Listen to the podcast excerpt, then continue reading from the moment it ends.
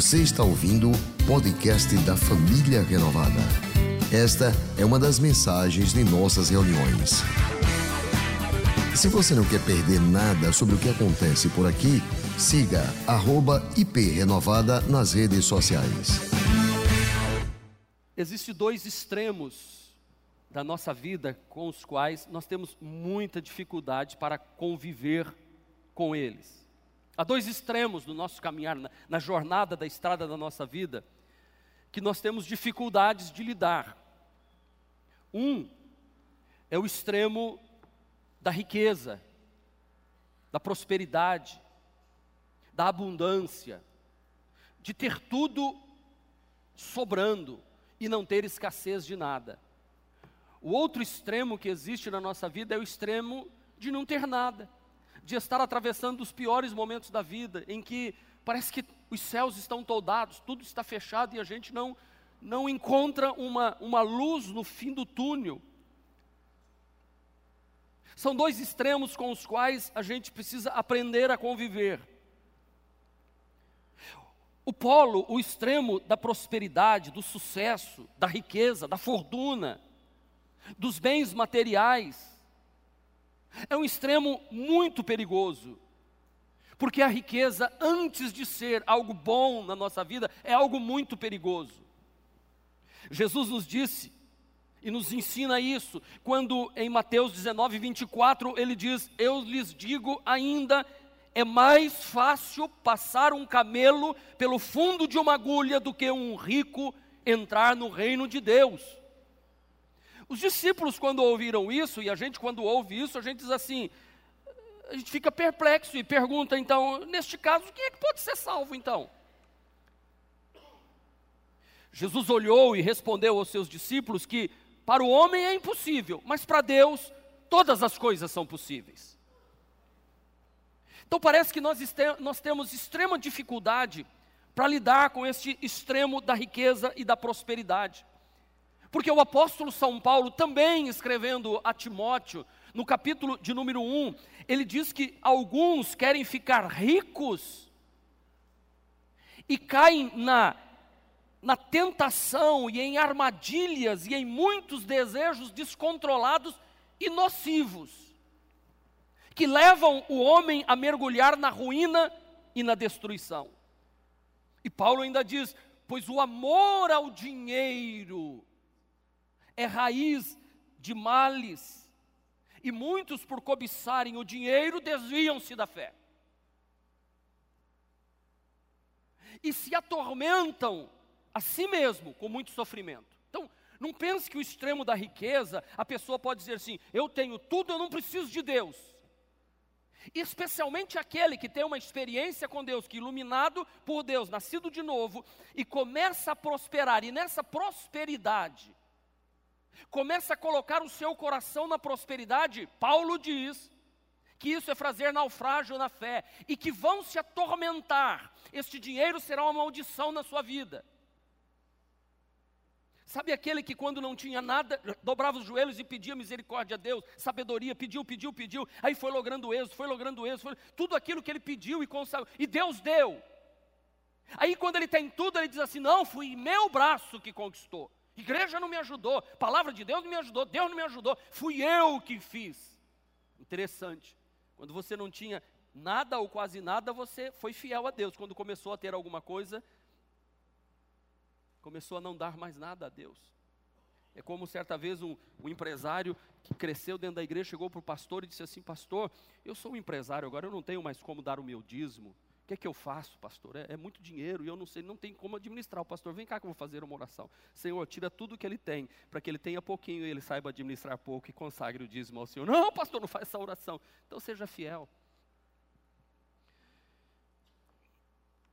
Então parece-me que esta ganância pelo dinheiro tem levado muitos, milhares de pessoas a arruinarem suas vidas, a arruinarem casamentos, a arruinarem a vida dos filhos, a destruírem por completo, porque o dinheiro se tornou alguém que comanda e manda. Mas existe também o outro extremo que também é muito perigoso para todos nós, que é o extremo da solidão, que é o extremo da angústia, que é o extremo do desespero e do desamparo, o de se sentir só. É aquele momento em que a gente percebe ou, ou e olha ao redor e falta lugar para se apegar. E quando ora, parece que os céus estão toldados. A gente se sente ostracizados de tudo e de todos.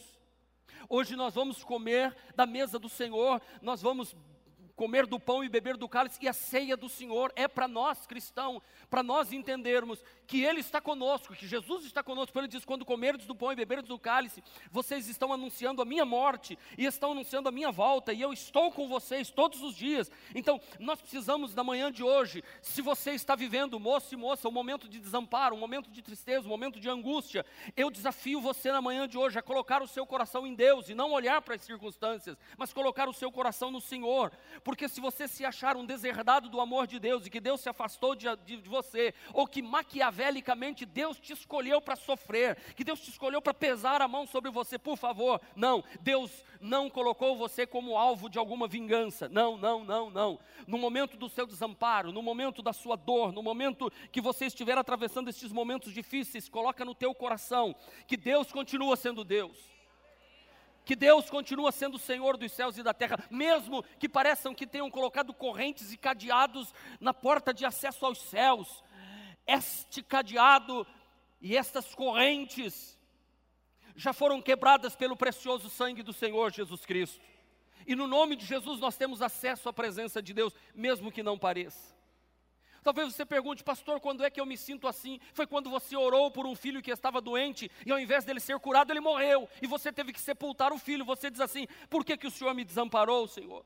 É no momento em que você orou por causa de uma situação financeira e você diz: Eu não estou conseguindo, não estou conseguindo, e orou, Deus tem misericórdia e me ajuda. Mas ao invés de melhorar, você recebeu demissão. E já faz um mês, dois meses, três meses que você está demitido e não há nenhuma expectativa de que se abra uma porta. Mas deixa eu lhe dizer: para Deus abrir uma porta, não precisa de expectativa. Ele pode abrir uma porta para você agora, neste momento, nesta hora. Deus pode fazer.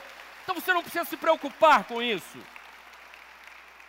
Quando é que a gente se sente assim? É quando um casamento vai mal. E você ora, você vem para o casal e companhia, você busca a Deus, mas de repente o seu cônjuge, ou ele ou ela, chega e diz: Eu não quero mais, acabou, não quero mais, não quero mais, não quero. E você ora e diz: Deus, não deixa isso acontecer, por amor, Senhor, não deixa, não deixa, mas aconteceu. É esta hora que eu estou falando, que, vou, que o salmista diz: Até quando, Senhor? Até quando esquecer-te-ás de mim para sempre? Até quando eu vou pedir e não vou obter resposta? Então, meus irmãos, existem na Bíblia homens que passaram pelo que você tem passado. Homens que viveram momentos difíceis, de dizer como Davi, até quando, até quando, até quando esconderás o teu rosto, até quando terei inquietações e tristeza, dia após dia, até quando o meu inimigo vai continuar triunfando sobre mim? Deixa eu lhe dizer, moço, moça, jovens, rapazes, homens e mulheres que aqui estão, talvez você não passou por isso, mas deixa eu lhe dizer, você vai um dia passar por isso. Eu não preciso ser profeta ou profeta de mau agouro para dizer que isso vai acontecer com você algum dia. Porque a vida é feita de momentos assim, em que nós muitas vezes estamos vivendo no extremo da felicidade, da alegria, da prosperidade, em outros momentos a gente está vivendo no extremo de uma angústia, de uma, de uma solidão, de uma miséria e de portas fechadas e que parece que os céus estão toldados.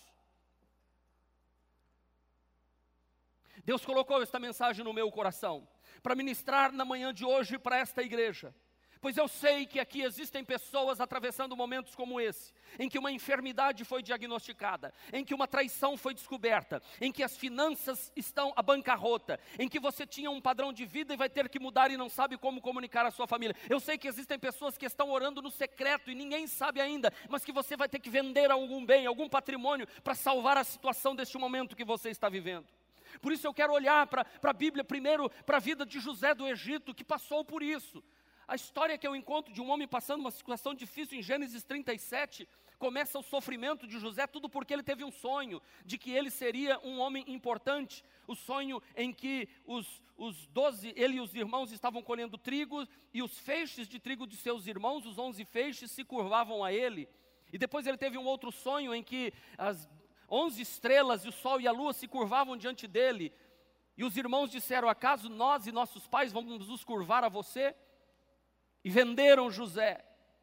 Venderam José, e por mais que José gritasse e clamasse por Deus, ele foi jogado num poço. Por mais que José chorasse e clamasse por Deus, o Deus do seu avô, é, é, a, bisavô Abraão, do seu avô Isaque e do seu pai Jacó, por mais que ele clamasse ao Deus dos seus antepassados, Deus não respondeu. A Bíblia diz que ele foi levado para o Egito como escravo e foi vendido para trabalhar na casa de Potifar como escravo. E na casa de Potifar diz a Bíblia que o Senhor estava com ele. O Senhor o abençoava, embora ele estivesse vivendo como escravo agora. E ele prosperou na casa de Potifar, porém a mulher de Potifar, de forma subrepticiamente, começou a tentar seduzi-lo. De uma forma escondida, de uma forma velada, mas ela foi se aproximando, se aproximando dele pouco a pouco.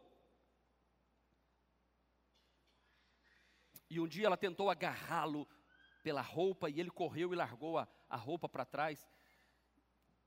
E uma mulher rejeitada não, não se dá por satisfeita. Ela pegou a roupa, foi para o marido e disse: O teu servo José tentou contra a minha vida e tentou me seduzir. Eis aqui a roupa dele. E José vai parar na cadeia. Imagine José orando e dizendo: Deus, esquecer-te-ás de mim para sempre. Mas na cadeia, diz a Bíblia que Deus era com José também dentro da cadeia, embora ele não percebesse. Mas o carcereiro não pedia conta de nada.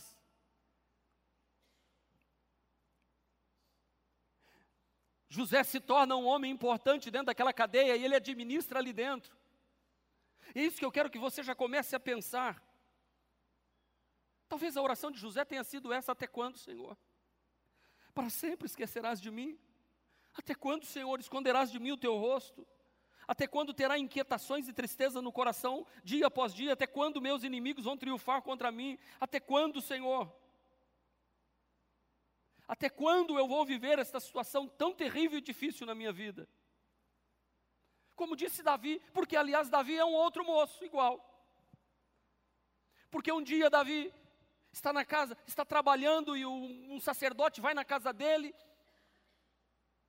e diz: Manda chamar o menino que está lá, porque não nos assentaremos à mesa enquanto ele não chegar. Quando Davi entra na casa, ele recebe óleo sobre a cabeça, e este óleo é dizendo: Você vai ser rei de Israel. Mas a partir daquele dia, Samuel, capítulo 16 do primeiro livro de Samuel, ao invés de Davi se tornar rei, ele, ele começou a sofrer, a sofrer terrivelmente. E Davi podia dizer: Deus, o que, é que está acontecendo comigo? Deus, eu estava tão tranquilo, eu estava tão em paz, mas de repente aquele homem botou um óleo na minha cabeça, impôs as mãos sobre mim e, e fez palavras e, e me, me, fez acreditar que eu seria rei de Israel. Mas o que está acontecendo comigo é que cada vez eu estou mais sozinho e solitário. Ele vence Golias, sim, ele casa com a filha do rei, sim, mas agora o rei está contra ele e quer matá-lo. E agora ele tem que fugir, e ele está em caverna, ele está no meio de feras, ele está no relento, ele não tem mais amigos, ele não tem mais irmãos, ele não tem mais Jonatas, ele não tem mais Samuel, ele não tem mais pai, não tem mais mãe, não tem irmão, ele não tem ninguém, ele se encontra sozinho. O que, que aconteceu? Eu estou sendo fiel a Deus, eu estou servindo a Deus. E é por isso que ele diz: Até quando, Senhor? Até quando eu vou viver desta forma? Jó, Jó é um outro homem, é um homem temente a Deus. Aliás, Satanás consegue um acesso à presença de Deus, diz Jó, capítulo de número 1. E Satanás diz, diz desta forma para Deus: Acaso Jó te serve de balde? Ou seja, em vão? Ele te serve porque o Senhor cobre ele de bens. O Senhor disse a Satanás: Observa tu, meu servo Jó, porque ninguém há na terra semelhante a ele, homem sincero reto, temente a Deus e que se desvia do mal. E Satanás então respondeu: Porventura Jó te serve de balde? Ainda no capítulo 1, Deus diz assim: Eu aposto na vida de Jó. Pode tirar tudo o que ele tem. Irmão, será que Deus pode apostar na sua vida? Será que Deus pode apostar na minha vida? De Satanás chegar para Deus e dizer assim: é muito fácil o pastor Marcos servir a Deus, é muito fácil ele estar lá no púlpito pregando, é muito fácil, tira tudo que ele tem e ele vai blasfemar do Senhor. Por isso eu comecei a mensagem de hoje falando que um pastor tem que ter um coração diante de Deus. Porque se eu for um artista neste púlpito, quando os intempéries as dificuldades vier, eu vou bater em retirada e vou fugir. Mas se o meu coração estiver em Deus, não importa o que aconteça porque a minha confiança tem que estar no Senhor. Agora imagine se acontecesse comigo o que aconteceu com Jó. E sucedeu um dia em que os filhos e filhas de Jó comiam e bebiam vinho na casa do irmão primogênito. E veio um mensageiro a Jó e lhe disse: Os bois lavravam e as jumentas passiam junto a eles. E eis que deram sobre eles os caldeus e os tomaram, e os moços feriram ao fio da espada, e eu somente escapei para trazer a notícia. A casa caiu em cima dos filhos de Jó e todos eles morreram. O inimigo veio e levou tudo embora naquele dia. Estando esse ainda falando, veio outro e disse: Fogo do céu, irmão, caiu do céu e queimou as ovelhas e os moços e os consumiu. Só eu escapei para te trazer a notícia. Estando esse ainda falando, veio outro e disse: Ordenando os caldeus três bandos, deram sobre os camelos e os tomaram, e os moços feriram a espada. Só eu escapei para trazer a, a nova. Estando ainda este falando, veio outro e disse: estando teus filhos e tuas filhas comendo e bebendo vinho em casa do seu irmão primogênito, eis que um grande vento sobreveio da além do deserto, e deu nos quatro cantos da casa, e a casa caiu sobre os jovens, e morreram, e só eu escapei para te trazer a notícia. Como é que eu reagiria diante disso? Como é que você reagiria diante disso? Até quando, Senhor?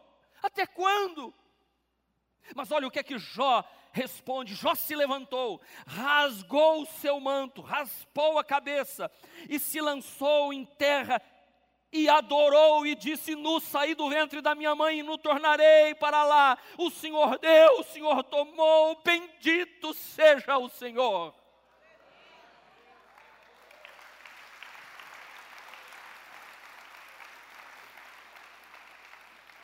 Jó está exilado da família, Jó está exilado de todos, apenas a mulher dele sobrou e diz: Amaldiçoa teu Deus e morre.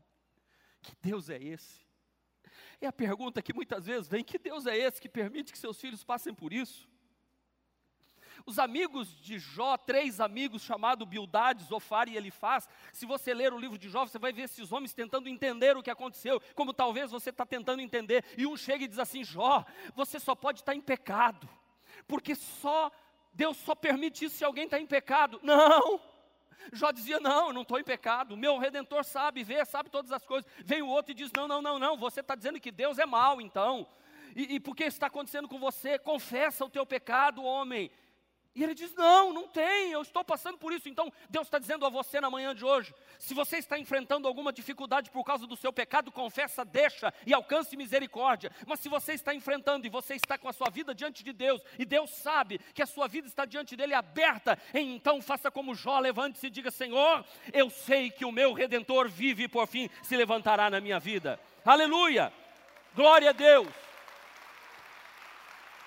Mas há um quarto homem, Jesus.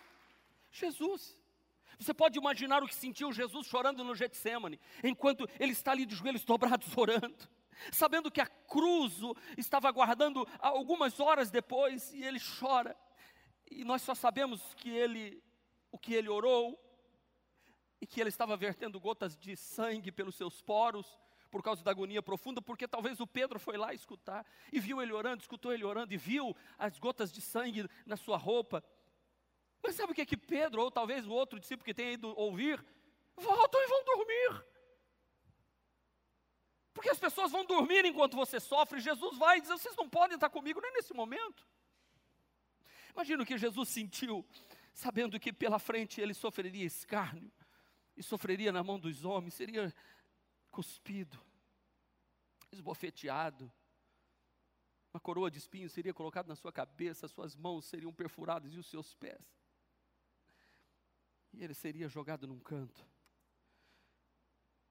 Mas o que é que fez com que estes quatro homens dessem a volta por cima? O que, o é que esses homens hoje são ícones para nós de exemplo de homens vitoriosos? que, que, que, que esses homens tinham? Que, que eu preciso fazer para ser igual a eles? Primeira coisa, primeira coisa que você tem que gravar, não confunda momentos ruins com o abandono de Deus. Por favor, ei, não confunda momentos ruins com o abandono de Deus. Você pode estar atravessando um momento difícil, mas Deus não te abandonou. E eu sempre digo: é um servo de Deus que está com Deus desempregado. É um servo de Deus enfrentando uma quimioterapia. É um servo de Deus enfrentando um momento de acidente na vida. É um servo de Deus que perdeu um ente querido. É um servo de Deus passando por que todos os homens na face da terra passam. E o próprio Senhor Jesus nos advertiu: no mundo vocês terão aflições, mas tenham bom ânimo. Eu venci o mundo. Esses homens venceram porque confiaram no Senhor porque nós temos a tendência de querer reavaliar o conceito de Deus e a respeito de Deus nos momentos da nossa dor. Por favor, não faça isso. E quando nós vemos alguém prosperando, a gente diz, Deus está com ele. Quando a gente vê alguém sofrendo, diz, Deus o abandonou. Não, mil vezes não. A bênção de Deus não é imediata, a bênção de Deus não é rápida, não é momentânea. A bênção de Deus, aleluia, ela é contínua. E se neste mundo eu estou sofrendo, é porque o Senhor tem algo muito grande na minha vida depois. E ele sabe que se me cobrir de bens, eu blasfemo contra ele, então ele não permite. O Salmo 73 é o salmo que Asaf escreve e ele tem um dilema. Ele diz: Por que, que o ímpio prospera e eu que sirvo a Deus estou atravessando esses momentos difíceis? E Asaf quase desviou. Foi assim que se sentiu José. Foi assim que se sentiu Davi. Foi assim que se sentiu Jó. Mas a Bíblia diz-nos de forma firme e segura. No livro de Hebreus, que depois que Jesus, pelo gozo que estava proposto, suportou a cruz, desprezando a afronta, Jesus diz: Pode me afrontar, eu sei que o que vem depois vai compensar tudo que eu estou passando. Por isso que Jó, no momento do sofrimento, disse: Meu redentor vive por sim levantará. Ele não me abandonou, não, vai acontecer alguma coisa. É por isso que Davi, no final do salmo, ele diz: Eu vou me alegrar no Senhor, eu vou continuar adorando a Deus. Foi por isso que José, no final da sua vida, quando os irmãos acham que ele vai agora como poderoso que está no Egito e o pai Jacó morreu, ele diz: agora José vai se vingar de nós. E diz: não, não mata a gente, não. Papai vivo disse que era para você perdoar. José disse: eu estou no lugar de Deus, por acaso? Vocês, na verdade, intentaram o mal contra mim. Mas olha como esse homem está bem resolvido na sua mente e no seu coração. Porém, Deus converteu o mal que vocês fizeram em bem, porque Deus me enviou para o Egito para salvar o mundo da fome que viria. Eu me tornei um homem nas mãos de Deus. Deixa eu lhe dizer: pode seus irmãos se levantarem contra você, pode todos se levantarem contra você, mas se Deus estiver com o seu lado, vai ter um momento em que os outros vão ter que olhar e dizer: Deus deu vitória a ele. Não desista da sua fé. Não confunda circunstâncias ruins com a presença de Deus na sua vida. Deus continua sendo Deus. Os momentos ruins vêm, mas Deus não nos abandona. Diga: momentos ruins podem vir, mas eu tenho que ter uma confiança inabalável em Deus. Aleluia. Ei, você não entende o que está acontecendo agora? Fica na fé, na confiança porque o Senhor vai honrar. Segundo conselho que eu tenho para te dar: independente das circunstâncias, querido, confie no caráter de Deus. O caráter de Deus é de, de fidelidade, misericórdia e de bondade. O caráter de Deus é assim. Jeremias é um profeta do Velho Testamento que profetizou que o povo de Israel iria para os 70 anos do cativeiro babilônico. Jeremias é um profeta celibatário, ele não se casou, ele não teve filhos e começou a profetizar ainda muito jovem e ninguém ouviu a profecia de Jeremias. Você já pensou que é um pastor pregar a vida inteira e ninguém aceitar Jesus? Todas as palavras dele eram só assim: não adianta nem se arrepender, vocês vão para o cativeiro. Ele foi jogado no lodo, ele foi jogado no meio das fezes, ele foi amarrado, sanguessuga chupava seu sangue nas pernas, até que alguém foi lá e tirou ele do, de um poço, de um charco de lodo e tirou por misericórdia, que senão ele morreria lá dentro, porque ele estava sendo fiel a Deus. Deixa eu lhe dizer algo na manhã de hoje.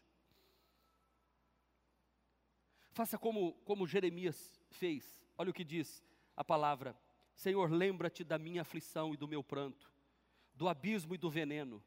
Minha alma continuamente os recorda e se abate dentro de mim. Quero trazer à memória o que me pode dar esperança. Esta mensagem de hoje é para trazer esperança ao teu coração. Me faz lembrar, Senhor. E aí ele lembra, ele diz assim: as misericórdias do Senhor são a causa de não sermos consumidos, porque a sua misericórdia não tem fim, se renovam a cada manhã. A misericórdia de Deus se renovou sobre a sua vida nesta manhã. E não é só isso, ele diz assim: grande é a fidelidade de Deus. Diga misericórdia, fidelidade. A minha porção é o Senhor, diz a minha alma, portanto esperarei nele, porque Deus é fiel. O caráter de Deus é de fidelidade.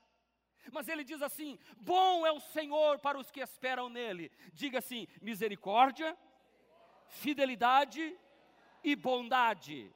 Eu esperarei nele, porque bom é o Senhor para os que esperam nele, para a alma que o busca. Bom é aguardar a salvação do Senhor e isso em silêncio. Não fique falando, reclamando, aguarde em silêncio, porque o Senhor Deus virá sobre a sua vida com misericórdia, com bondade, com fidelidade no momento certo da sua vida. Deus não é homem para que minta, nem filho do homem para que se arrependam. Imagina os homens olhando para Jesus e dizendo: Se tu és o filho de Deus, desce da cruz, salvou a tantos, salva-te a ti mesmo. E Jesus calado na cruz. É o que as pessoas dizem para a gente: Você não é crente. Eu me recordo que esse foi o pastor Gerivaldo que disse uma vez, disse, pastor, uma vizinha minha morreu e vieram falar para a gente, ó, está sabendo que a vizinha morreu? É, morreu, e era crente. É assim que as pessoas olham para a gente. Aliás, é assim que a gente passa para eles, né?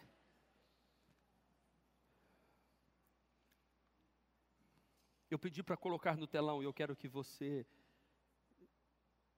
leia comigo, diz assim: confiar no caráter de Deus é manter a fé, mesmo, pode continuar lendo, mesmo que as portas não se abram, os céus estejam encerrados, sem bênçãos e não haja respostas. Assim mesmo exaltarei e adorarei ao Senhor pelo que Ele é e não pelo que Ele faz por mim. É isso que Jó dizia: receberia eu o bem de Deus e nem o mal. Jó servia a Deus pelo que Deus era e nem pelo que Deus dava. Davi servia a Deus não pelo que Deus dava, mas pelo que Deus era. Jesus estava obedecendo ao Pai não pelo que o Pai dava, mas o que o Pai era para ele é. Davi serviu a Deus não pelo que Deus dava para ele, mas pelo que Deus era.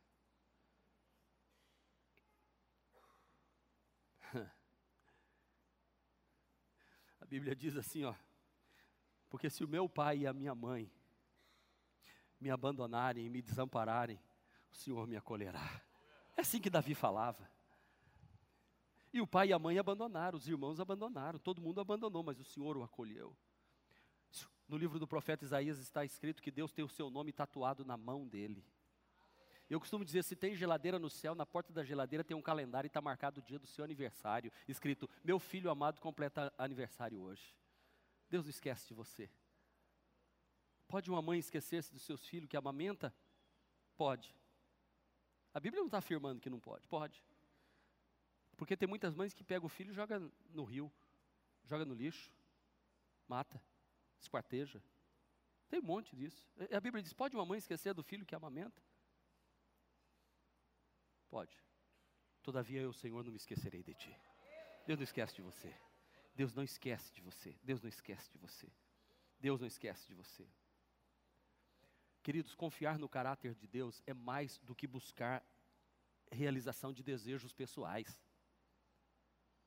Porque confiar que Deus é bom e Deus diz que é bom e acreditar que Deus é bom é uma coisa, mas acreditar no caráter de Deus de que vai cumprir que ele diz que é bom é diferente. Por isso que muitas vezes a gente ouve muita coisa, mas a gente não conhece e não confia no caráter de Deus, achando que, que Ele vai mentir. Deus não é homem para que minta. Confiar no caráter de Deus é acreditar em um Deus que se relaciona de forma prática e contínua com a gente. É no dia a dia da vida. Acreditar que Deus tem prazer em atender as minhas súplicas, mas muitas vezes eu não sei como pedir. E aí eu tenho que me render à soberania de Deus, que Ele diz assim: o que você está me pedindo não é bom, Marcos. Eu não vou te dar. Por isso que João escreve: se pedirmos alguma coisa a Ele, segundo a Sua vontade, Ele nos ouve. E é por isso que Jesus sempre orou, dizendo: seja feita a tua vontade. E eu devo aprender a orar isso. Eu sei que o caráter de Deus é um caráter bondoso e fiel, que se Ele me tirar alguma coisa é porque Ele tem algo melhor para me dar. E se Ele não me der alguma coisa é porque Ele tem algo muito especial para me dar no lugar daquilo que eu pedi. Então nunca determine, não decrete. Eu não gosto dessa história de dizer decreta, decreta, põe Deus contra a parede. Que coisa é essa?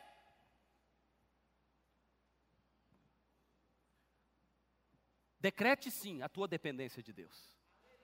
Decrete que você depende dEle. Decrete que você precisa mudar seus pensamentos. Decrete que a vontade dele é melhor para a sua vida. Por isso que a Bíblia diz: conheçamos e prossigamos em conhecer ao Senhor. Que Oséias, profeta Oséias, capítulo 6, versículo 3. O livro do profeta Isaías nos diz que ainda que eu passe pelo fogo, não, ele não me queimará, que eu passe pelas águas, não me, não me afogarás, e pelos rios não me submergirás, porque o Senhor teu Deus é contigo por onde quer que andares, Deus está com você, Deus tem um plano na sua vida. E eu concluo dizendo, em terceiro lugar, se você quer vencer, em momento algum, deixe de orar. Fala para o seu irmão, nunca deixe de orar. A arma de todo cristão é a oração. Muito pode a oração do justo em seus efeitos. Porque Deus sempre responde oração. Diga, diga, Deus sempre responde oração. O apóstolo Pedro escreve dizendo: Porque os olhos do Senhor estão sobre os justos e os seus ouvidos atentos às suas orações. Ei, quando você ora, o ouvido de Deus está assim: ó, Oi, oi, filhinho, oi, oi, oi, oi. O grande problema é que a gente não quer parar para orar. A Bíblia diz que as nossas orações são guardadas diante de Deus em, em odres preciosos. Toda palavra proferida diante de Deus não cai no esquecimento. Toda oração que você faz, Deus está ouvindo. O Salmo 34, versículo 6 diz assim: Clamou este pobre homem, e o Senhor o atendeu e o libertou de todas as suas tribulações. Ah, você não entendeu. Ah, eu vou ler de novo, porque se você realmente tivesse entendido, você estaria dizendo, aleluia, é isso mesmo, é comigo, sabe? Eu vou ler de novo. Clamou este pobre homem, e o Senhor o atendeu e o libertou de todas as suas tribulações.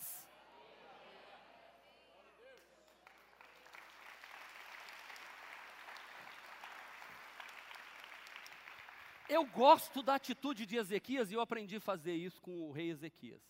Vocês sabem que o Ezequias, eu sou fã dele, né? Aliás, eu sou fã desses homens, tudo da Bíblia. Mas tem uns que eu sou mais fã. Por exemplo, Davi, eu sou fã. Paulo, sou fã de carteirinha. E o outro é o tal do Ezequias. Que não, não ouve muito, né? Não, ouve muito sobre Ezequias. Quem é Ezequias? Segunda de Crônicas 29, 10. Não é aquele ali não. Segunda de Crônicas 29, 10 diz assim. Eu citei aqui já hoje. Agora, pois, estou resolvido a fazer uma aliança com Deus. E prosperou Ezequias em todos os seus caminhos. O dia que eu li isso, eu falei, uau, isso aqui é para a família renovada e eu vou imitar Ezequias. Eu, eu imito Ezequias num monte de coisa aqui nessa igreja. E se você quiser, vai ler. Pega a segunda de Crônicas 29, vai lendo. Lá em Isaías você lê também. Agora você vai ver o que, que esse homem passou. Um dia, porque a gente pensa, prosperou em todos os seus caminhos, não teve guerra nenhuma. Um dia Senaqueribe invadiu. E foi lá e mandou carta, subiu em cima do muro e começou a falar para todo mundo ouvir. Pra você ter ideia, só para você resumir, o teor da conversa era assim, ó. Não sei se eu posso falar. Mas está escrito na Bíblia: vocês vão comer as próprias fezes misturadas na urina de vocês. É isso que vocês vão comer. E não, não pense que Deus vai livrar vocês, não. Escreveu uma carta e mandou ler em cima do muro para todo mundo ouvir e diz assim: se vocês vierem contra mim, eu arrebento vocês. Olha que eu gosto aqui, ó. Agora pode pôr o texto, querido. Segunda de Crônicas 37, 14. Recebendo, pois, Ezequias as cartas das mãos dos mensageiros e tendo lido, hã? fez o quê? Ele fez o quê? Eu não ouvi. Aonde ele foi? Ele subiu à casa do Senhor. E Ezequias estendeu perante o Senhor. e orou ao Senhor. E se você vai ler em casa, leia. Ele falou assim: Deus, ele está afrontando o Senhor, não é a mim, não. É bem verdade que tudo que ele fala na carta aqui é verdade. Ele fez isso com, com a, a nação tal, a nação tal. Mas, Senhor, a nação tal tem ídolos. O Senhor não é um ídolo. A nação tal é assim, mas o Senhor não. Irmãos, sabe o que aconteceu para resumir a história? Senaqueribe vinha com um exército como areia da praia. Era, eram milhares, milhões de pessoas chegando para destruir. Sabe o que, que Deus fez? Deus fez assim: um anjo vai lá e acaba com tudo. Um anjo desceu, acabou com tudo, e Ezequias não precisou levantar a espada, porque Deus deu vitória para ele. Ha! Uh! Eu gosto de Ezequias.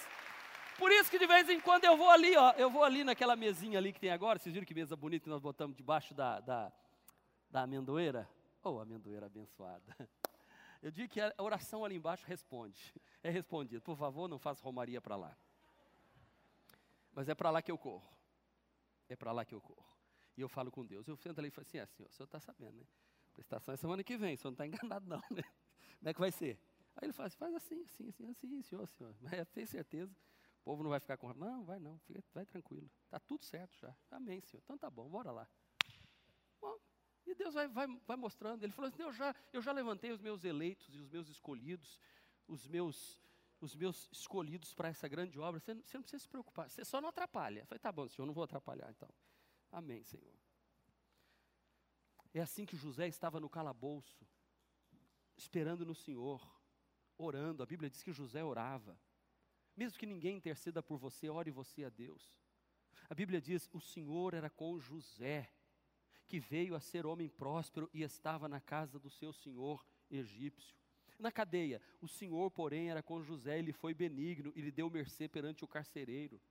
Davi orou ao Senhor, Salmo 13, no tocante a mim, eu confio na tua graça. Ei, graça, favor imerecido, graça. Davi descobriu, foi o único homem do Velho Testamento que descobriu a graça de Deus. Porque certa vez ele diz assim: se o senhor quisesse ofertas, eu lhe daria. Se o senhor quisesse holocausto, eu lhe daria. Mas o senhor não se agrada em ofertas e holocaustos, mas o senhor se agrada de um coração quebrantado, o senhor não despreza. Davi descobriu a graça no Velho Testamento. Dizem que a graça veio com Paulo, não, Davi já tinha descoberto. Por isso que Davi era um homem segundo o coração de Deus. Ei, quando você for orar, orar ao Senhor, não fique pensando, eu não mereço. Ah, é verdade, você não merece. Se você pensar, eu não mereço, é verdade, não mereço. Ah, eu não mereço, é verdade, não mereço. Mas a graça de Deus me faz merecedor da bondade de Deus, porque o sangue de Jesus me purifica de todo pecado. No tocante em mim, eu confio na tua graça. Regozijem-se o meu coração na tua salvação. Vem salvação. Salmo 18, verso 6: Na minha angústia invoquei o Senhor, gritei por socorro, o meu Deus, e ele do seu templo ouviu a minha voz, e o meu clamor penetrou nos seus ouvidos. Leiam comigo, leiam comigo bem alto. Na minha angústia invoquei o Senhor, gritei por socorro ao meu Deus. Ele do seu templo ouviu a minha oração, e o meu clamor penetrou em seus ouvidos. Quem ora vê milagre. Quem ora vê milagre. Jó orou no capítulo 42 pelos seus amigos e Deus virou o cativeiro de Jó e lhe deu em dobro tudo quanto possuía. Jesus orou na cruz do Calvário no momento da maior Deus chamando na maior dor, chamando Deus de Pai. Nas tuas mãos entrego o meu espírito. Ele não teve medo de entregar nas mãos do Pai que permitiu ele ir à cruz. Meu amigo, minha amiga, meu irmão, minha irmã. Se você está aqui na manhã de hoje e está sofrendo, Sabe que Deus está aqui, através da minha vida, dizendo para você que Ele cuida de você. Que o caráter dele é um caráter de um Deus misericordioso, fiel e bondoso. E que você não confunda circunstância ruim com o abandono de Deus. Deus jamais te abandonará. E que você nunca deixe de orar.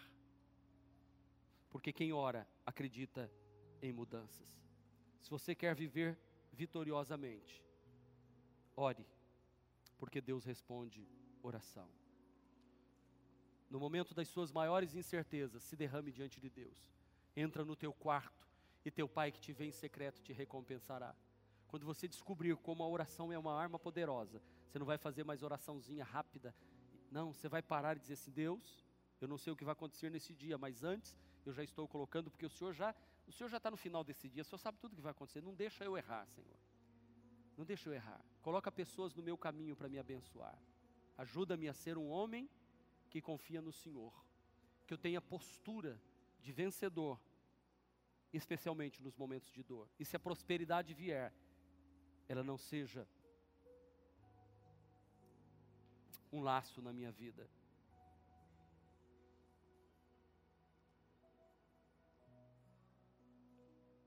Aleluia. Bendito é o homem cuja confiança está no Senhor, cuja confiança está nele. Ele será como árvore plantada junto a águas e que estende as suas raízes para o ribeiro. Ele não temerá quando chegar o calor, porque as suas folhas estão sempre verdes. E não ficará ansiosa no ano da seca, nem deixará de dar fruto. Aleluia. Que isto esteja sobre você. Eu encerro com as últimas palavras de Davi no Salmo 13. E que sejam as minhas palavras, e se você quer que sejam suas, diga comigo. Eu, porém, confio no teu amor. O meu coração exulta na tua salvação. Quero cantar ao Senhor pelo bem que me tem feito. Amém. Deus abençoe o coração de vocês nesse domingo, nesta manhã de Santa Ceia.